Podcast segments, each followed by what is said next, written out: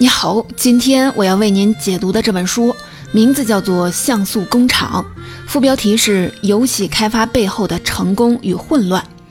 这里的游戏开发指的是我们在电脑和游戏机上玩的那些电子游戏。其实啊，这本书如果想更贴近作者的原意，这本书的中文名最好翻译成《血汗像素工厂》。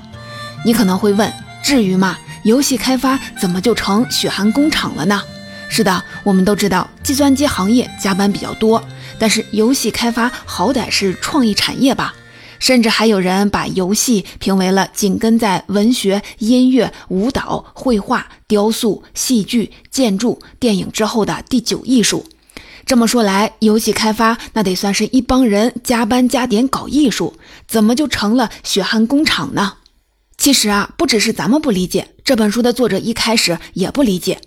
这本书的作者贾森·施奈埃尔是一位科技记者，现任职于彭博社，还为《连线》《纽约时报》这样的知名媒体供稿。他长期报道游戏产业与文化，可以说是半个行内人。但是啊，在这本书的序言里，在他的印象里，游戏开发是一群二十多岁的年轻人聚在一起，吃着披萨，喝着可乐，听着摇滚，通宵的敲代码。白天睡大觉，痛并快乐着。但是为了写这本书，他跟踪采访了超过一百位游戏业的人士，其中以开发者居多。他发现，游戏开发已经不是他想象的那个样子了。几乎每个人和他说的都是游戏开发是多么的艰难。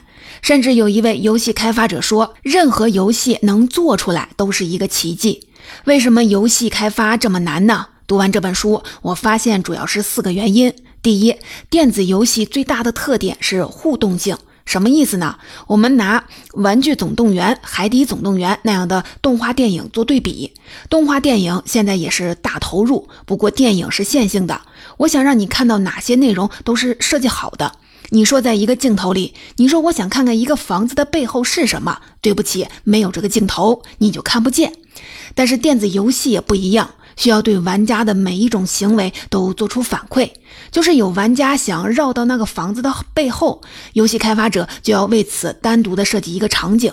那么，游戏开发要投入的工作量，要照顾到场景，要检查的问题就要多得多了。第二，电子游戏的核心价值在有趣好玩儿，可正是因为这个互动性，一款游戏到底好不好玩，只有真正上手才知道。趣味这种飘忽的感觉，就非常考验开发者的创意。第三，电子游戏这盘生意已经越来越大了。比如，二零一八年发售的《荒野大镖客二》，据统计，目前已经发售了四千六百万套。单单这一款游戏，就已经有了超过一百亿人民币的销售额，差不多都快赶上好莱坞的票房冠军电影了。相应的，想要挣到这么些钱，背后的投入也是巨大的。这款游戏的开发时间长达八年，超过了三千人参与到开发当中，成本达到了数十亿人民币。也就是说，今天的游戏开发已经成为周期长、投入高、参与人数众多的大型工程项目。项目管理当中遇到的问题也会是指数级的增加。第四，电子游戏的技术进步太快了。几年几乎就是一次更新迭代。书里用了一个比喻来形容技术迭代的速度。开发游戏有些类似拍电影，只不过每次开拍之前都要自己制作一部全新的摄影机。三五年前的技术放到现在就已经过时了。所以啊，每一次游戏开发都是在追赶新的技术。总之呢，游戏开发是个创意产业，但是随着市场越来越大，游戏开发需要投入的资金、人力、时间越来越多，游戏开发又成为了一个庞大而严谨的工程，还成为了一个需要细致衡量投入产出比的商业项目。同时呢，还得跟上技术迭代的速度，创意、工程、商业、技术，现在的游戏开发者至少要在这四个维度上达到平衡，哪个地方出现了短板？游戏开发都有可能失败，那游戏开发者是怎么完成这个极其困难的任务的呢？他们用什么样的方法兼顾创意、工程、商业和技术呢？这恰恰是这本《像素工厂》最有价值的地方。即使你不是一位游戏玩家，也不在电子游戏这个行业，也不用担心。第一，我不会在接下来给你列举一堆你没听过的游戏名字和游戏开发当中的术语。第二，这个时代我们每个人的工作都从单一维度开始变成几个维度的平衡。虽然行业不同，但是游戏开发者兼顾多个维度的方法，相信啊也能给你一些启发。接下来，咱们就假设。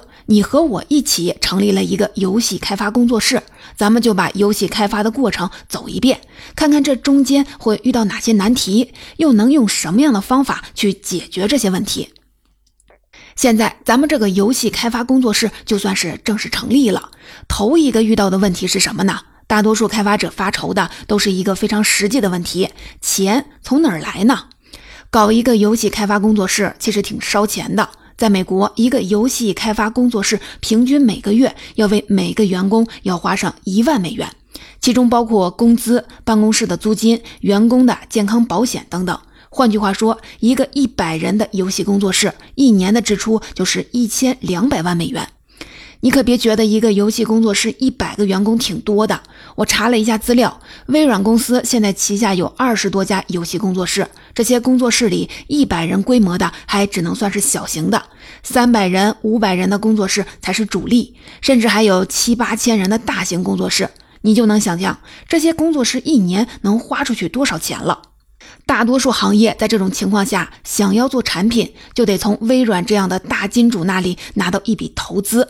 那么，就只有成熟的、有名气的团队才能拥有入场券，其他人啊根本就没有机会入场。不过啊，游戏行业有自己的特点，因此给那些其他人留下了一点入口。这个特点，我总结了一个词，叫伸缩性。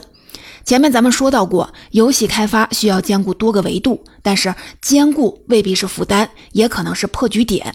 如果能灵活地保持多个维度，在遇到挑战时拉长某个维度的优势，就可以弥补去另一个维度的短板，保持总体的竞争力。在游戏的领域，这个拉长的维度往往就是创意。只要创意够好，商业的维度是可以适当压缩的。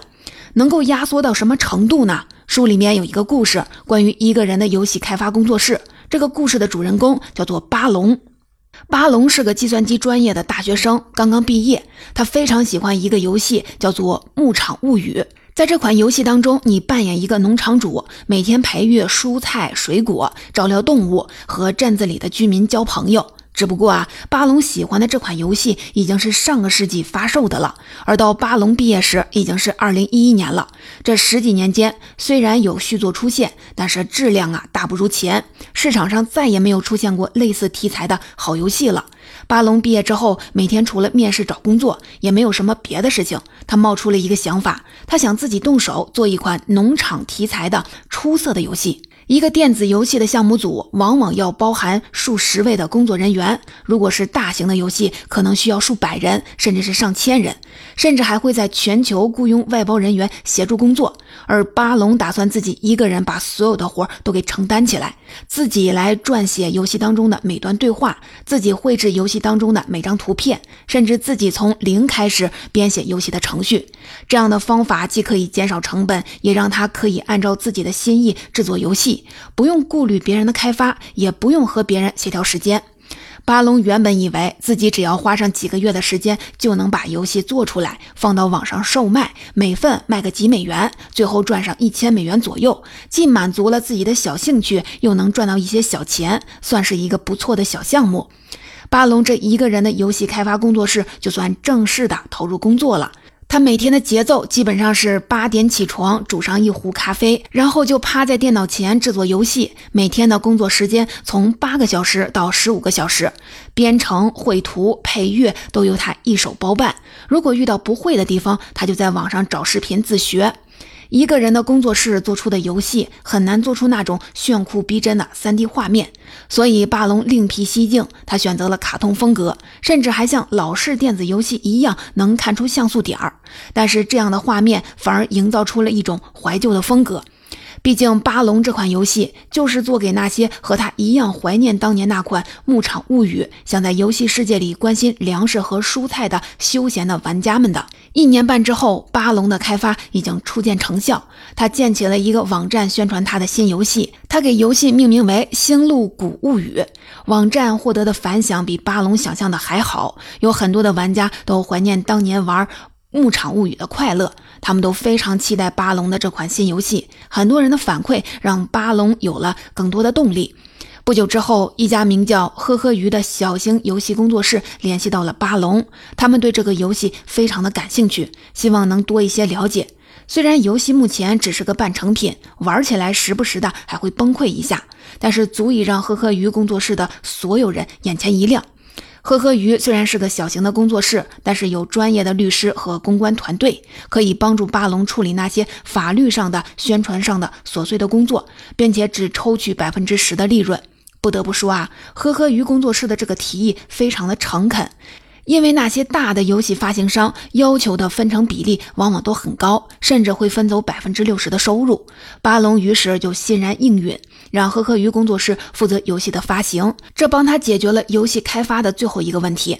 到了二零一六年，经过四年的开发，巴龙的游戏终于发售。事实证明，呵呵鱼工作室那帮人确实是非常的有眼光。这款游戏上线几个月就卖出了超过一百万份。到今天，这个游戏已经卖出了超过两千万份。按照十五美元一份的单价，那百分之十的分成也已经让呵呵鱼赚的是盆满钵满。巴龙更是成为了亿万富翁。他以一己之力创造出了一个好游戏和游戏史的一段传奇。巴龙的故事证明了游戏开发领域伸缩性的存在，一个人的游戏开发工作室也能取得成功。不过啊，像巴龙这样单打独斗、自己把游戏做出来的，可以说是绝对异类。大多数的游戏还是需要一个开发团队一起来完成的。多人团队还可以利用伸缩性弥补商业的短板嘛？我要讲的下一个故事就会给你一些答案。这个故事的主角就是一个一百多人的小型工作室，叫黑曜石工作室。你别看黑曜石工作室规模不大，但是在业界和老玩家那里还是很有名气的。因为黑曜石工作室的创始人和几个骨干的员工，在一九九几年就投身游戏行业。他们在上一家公司时开发过一些堪称影响电子游戏行业的游戏，比如说《辐射》和《博德之门》这两款游戏，对后来的电子游戏，尤其是角色扮演类的游戏的影响，大概相当于金庸之于武侠小说，魔戒之于西方奇幻小说。也就是后人不管怎么做，总有点影子是从这几位老前辈那里来的。你也就理解黑曜石工作室这几位大佬的江湖地位了。可惜呀，他们叱咤风云的年代，电子游戏的玩家还不像今天这么多，所以大佬们虽然有江湖地位，但是没有赚下太多的钱。等到他们出来单干的时候，日子一直过得紧紧巴巴的。很长一段时间，他们只能做代工，帮别的公司开发游戏，挣点辛苦钱。他们一度得到过微软公司的赞助，但是后来微软也离开了他们。这个时候，工作室已经到了濒临倒闭的地步了。黑曜石工作室就像那种空有一身本领，但是如今没人赏识的剑客，给人当保镖都快活不下去了。他们觉得要搏一把，开发一款属于自己的游戏，真正能体现出自己水平的游戏，哪怕效益平平，只能赚一点小钱，也能让这个不大的工作室转危为安。但是啊，游戏开发总是需要启动资金的，这笔钱从哪儿来呢？黑曜石工作室想到了一个不一样的方式。众筹，让玩家们先掏钱，帮助自己开发出这款游戏。黑曜石工作室用两个月的时间拿出了一个计划，他们要用当下的技术开发一款有着当年韵味角色扮演冒险游戏，这也是这帮人最擅长的领域。众筹项目上线的当天，创始人惴惴不安。令他没有想到的是，第一天玩家们就给了他极为热情的反馈，每分钟都有数百美元进账。一天时间，他们已经筹到了七十万美元。最终，他们用一个月的时间，在网上筹集到了五百三十万美元。他们最终用这笔钱做出了一款叫《永恒之柱》的游戏，实现了自己当初的承诺，并且在当年斩获了许多游戏界的奖项。几年之后，黑曜石工作室又发布了《永恒之柱二》的众筹项目，一天的时间就筹到了一百多万美元。黑曜石工作室虽然一直没有挣到大钱，但是凭借这样的方式，他们活了下来，也一直在做自己擅长和喜欢的事情，给一批玩家提供他们想要的快乐，为游戏界树立了一个标杆。刚才咱们提到了游戏开发者会遇到的第一个问题——钱。我们必须承认，在搞钱这件事情上，很难有简单有效的方法。但是游戏行业给了我们一个启发：一个需要兼顾多个维度的项目，往往会具有伸缩性，在遇到挑战时，可以拉长某个维度的优势，去弥补另一个维度的短板，保持总体的竞争力。假设咱们这个游戏开发工作室也解决了钱的问题，终于可以大干一场了。大家都摩拳擦掌，准备做一个好玩的游戏出来。这个时候就会冒出另一个问题：怎么才算是好玩呢？可能我们这个游戏开发工作室有很多才华横溢的人，他们会提出各种各样的创意，听起来哪个都挺好玩的。其实这个时候才是游戏开发中最具挑战性的工作，在无穷多的创意当中选出最合适的那个，聚焦下去持续开发。为什么这个是最具有挑战性的工作呢？前面咱们说了，游戏开发又费时间又费钱，但是游戏好不好玩，往往要上手了才知道。要是选择一个创意闷头就开去了，到时候游戏出来发现不好玩，那可就没有回头路了。所以啊，选择哪个创意，这个压力呀可想而知。那怎么办呢？只能赌运气吗？当然不是，我请教了一位做电子游戏开发的朋友，他给我提供了一个不一样的思路。如果把完成一款游戏比喻成一个大圆形，那游戏开发可不是一上来就画个大圆，而是先找到圆心，然后再画一个小小的圆，中间遇到问题就赶快的解决问题。画完之后来看看这个小圆画的好不好呢？如果这个小圆画的不错，那就再画一个大一点的圆。这个时候会遇到更多的问题。没关系啊，再去解决这些问题。如果这个大一点的圆又成功了，再画一个更大的圆，直到这个圆符合你心目当中的预期。如果用先画小圆再画大圆的方式，有可能时间结束了也没来得及画出大圆，但是至少有一个小一号的圆是完整成型的作品。如果时间真的非常的紧迫，那么直接用小一号的圆也能满足最关键的那部分的需求。如果不是那么急迫，就可以再多做一些时间，大家努力把大圆画出来。但是啊，如果像我们想象的那样，一上来就画大圆，有可能时间结束了，圆啊还没画完，或者画完了，但是歪七八扭。总之呢，整个圆都作废了。在《像素工厂》这本书当中，这个思路得到了验证。我发现那些成功的游戏都是用这种先画小圆再画大圆的方式做出来的。那个圆的圆心其实就是找到游戏的核心机制。所谓核心机制，就是这个玩家在整个游戏当中反复进行的基本操作。咱们用一款经典的游戏来举个例子，《超级马里奥》这款游戏的核心机制是跳跃。马里奥跳起来之后，可以踩死敌人，可以顶破砖块，可以越过障碍，可以找到宝物。这就是这款游戏的核心机制。只要这个核心机制有趣，那么就可以说一个游戏的魂就找到了。那怎么去找这个核心机制呢？其实困难的不是提出新的想法，一次的头脑风暴，大家就能想出很多的新点子。真正难的是挑选出哪一个点子是在实践当中是真的有趣。创新不是提出一个新的想法，而是第一次将一个新想法成功的付诸实践。为了筛选出可以实践的好想法，游戏开发工作室会先做出游戏的一小块的空间，也不用管什么美术设计，那个空间啊就像是一个方盒子，在这个盒子里去进行实验，把那些听起来有趣的创意都放进来，一个一个的去验证，找到真的玩起来有趣的创意，这就是圆的圆心。找到了圆心之后，接下来就开始从小圆到大圆继续的做验证。几乎作者采访的每个游戏的开发团队都会每周组织试玩会，让全部小组的成员测试新开发出来的模型，不好玩的就直接淘汰了。之后，游戏开发团队会拿出更大的一个圆，叫首个可玩的版本。这个时候就已经是一个游戏的雏形了，交给开发团队再去做验证。在这之后，还会有演示版、试玩版去提前的展示给玩家，从玩家那里再获得反馈，一步一步迭代，直到最终发售的正式版。你看啊，在游戏研发的过程当中，作为外行，我们会觉得最难的是提出好的创意，但是实际上最难的却是从众多的创意当中找到值得为此投入时间的那个。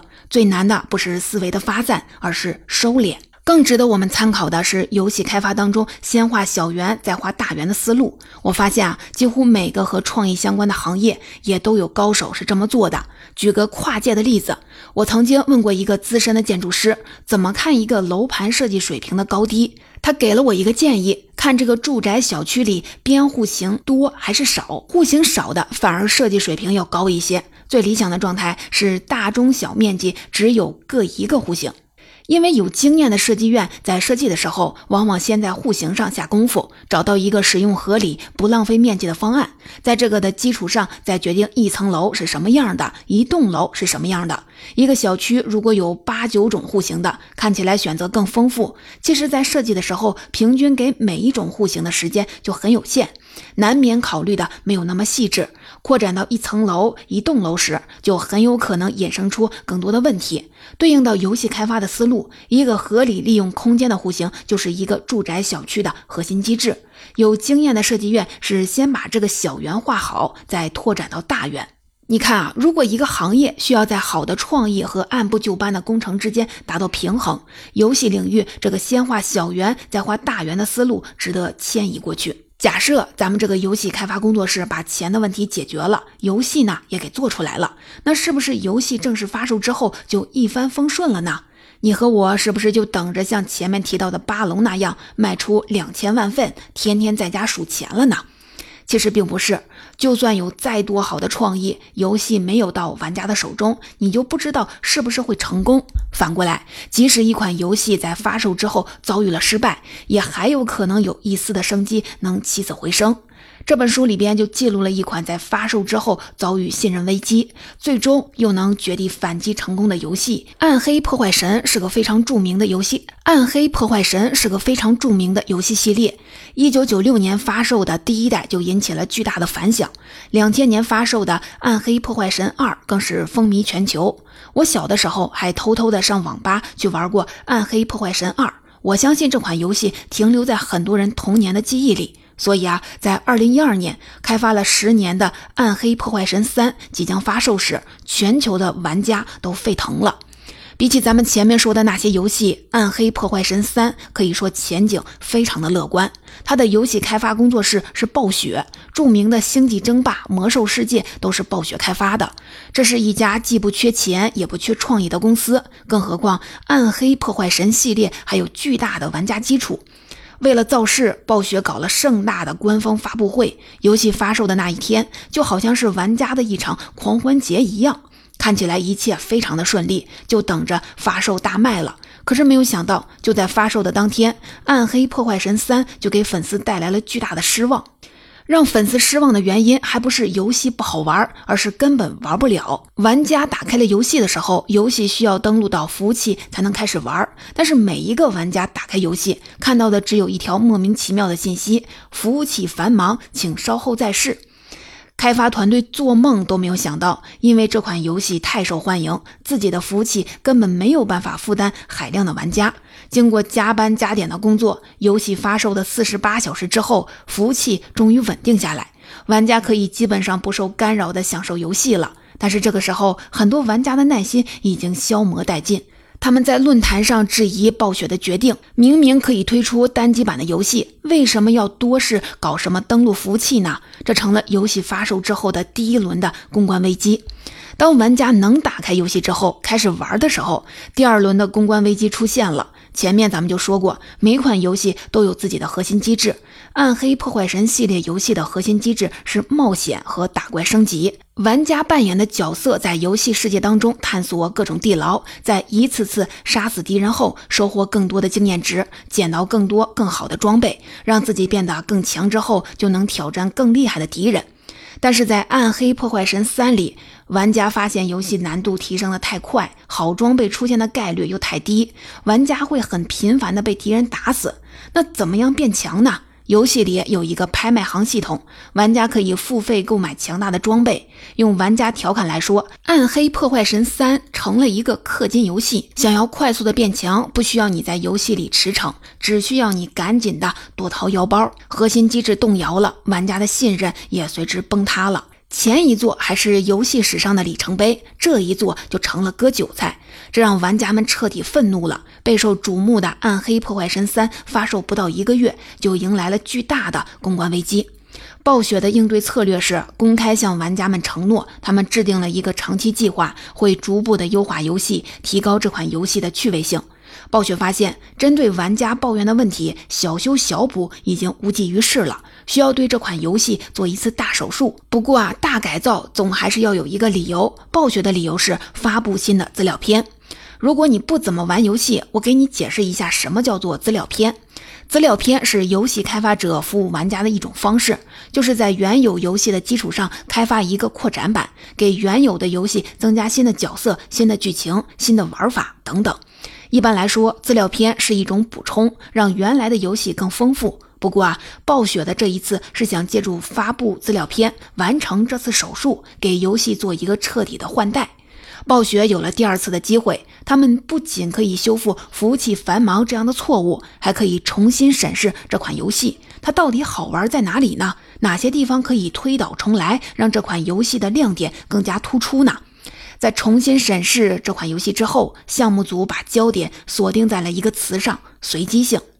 随机性一直是《暗黑破坏神》系列的特色。《暗黑破坏神》是一款升级打怪的冒险游戏，核心乐趣就在于探索地图、打败敌人、拿到更好的装备、获得经验升级，然后再变得更强，去挑战更厉害的敌人。不过，在其他的冒险游戏里，地图是设计好的，敌人是设计好的，打败一个敌人之后能捡到什么装备也是设计好的。但是《暗黑破坏神》不一样。地图是随机生成的，敌人是随机遇到的，打败敌人后会掉落到什么样的装备，这个装备有什么功能，也都是随机的。所以啊，哪怕是同样的一张地图，每一次进去都会遇到不同的敌人，都会捡到不同的装备，每一次探索地图就成了彩票开奖，玩家就会乐此不疲的探索，希望能捡到特别厉害的装备。但是暴雪发现，在《暗黑破坏神三》里，这种随机性变得让人讨厌了。暴雪内部流传着一个被人当做段子讲的真事儿：《暗黑破坏神三》的首席策划师自己玩游戏的时候，前前后后玩了一百零四个小时，才获得了一件传奇装备。更可气的是，这个装备还和他的角色不匹配，捡到了也用不了。开发团队就决定解决这个关键的问题，同时大刀阔斧地调整游戏的难度系统。等到资料片发售时，玩家们发现游戏当中的战利品不需要再氪金。而是变成了探索当中的惊喜，游戏的难度系统也变得难度适中，游戏还增加了更丰富的地图和任务。最终呢，暴雪也下定决心永久关闭了拍卖行系统。这些努力一点一点地挽回了玩家们的失望的心。三年的时间，《暗黑破坏神三》已经售出了三千万份，成为游戏史上最畅销的电子游戏之一。《暗黑破坏神三》很适合作为一个典型的例子，来回答我们一开始提出的那个问题：游戏开发如何在创意、工程、商业、技术之间找到平衡？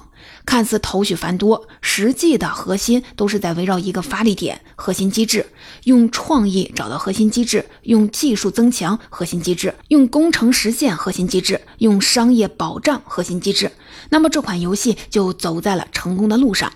为什么暴雪这样一家既不缺经验也不缺资金的工作室，用了十年的时间开发的《暗黑破坏神三》仍然会遭遇口碑危机呢？因为在一开始，短期盈利的商业目标破坏了游戏的核心机制。为什么他们能在游戏发售之后，看似一切都尘埃落定的时候，还能够亡羊补牢，挽回玩家的心呢？就是因为他们用了巨大的决心和投入，重建了游戏的核心机制。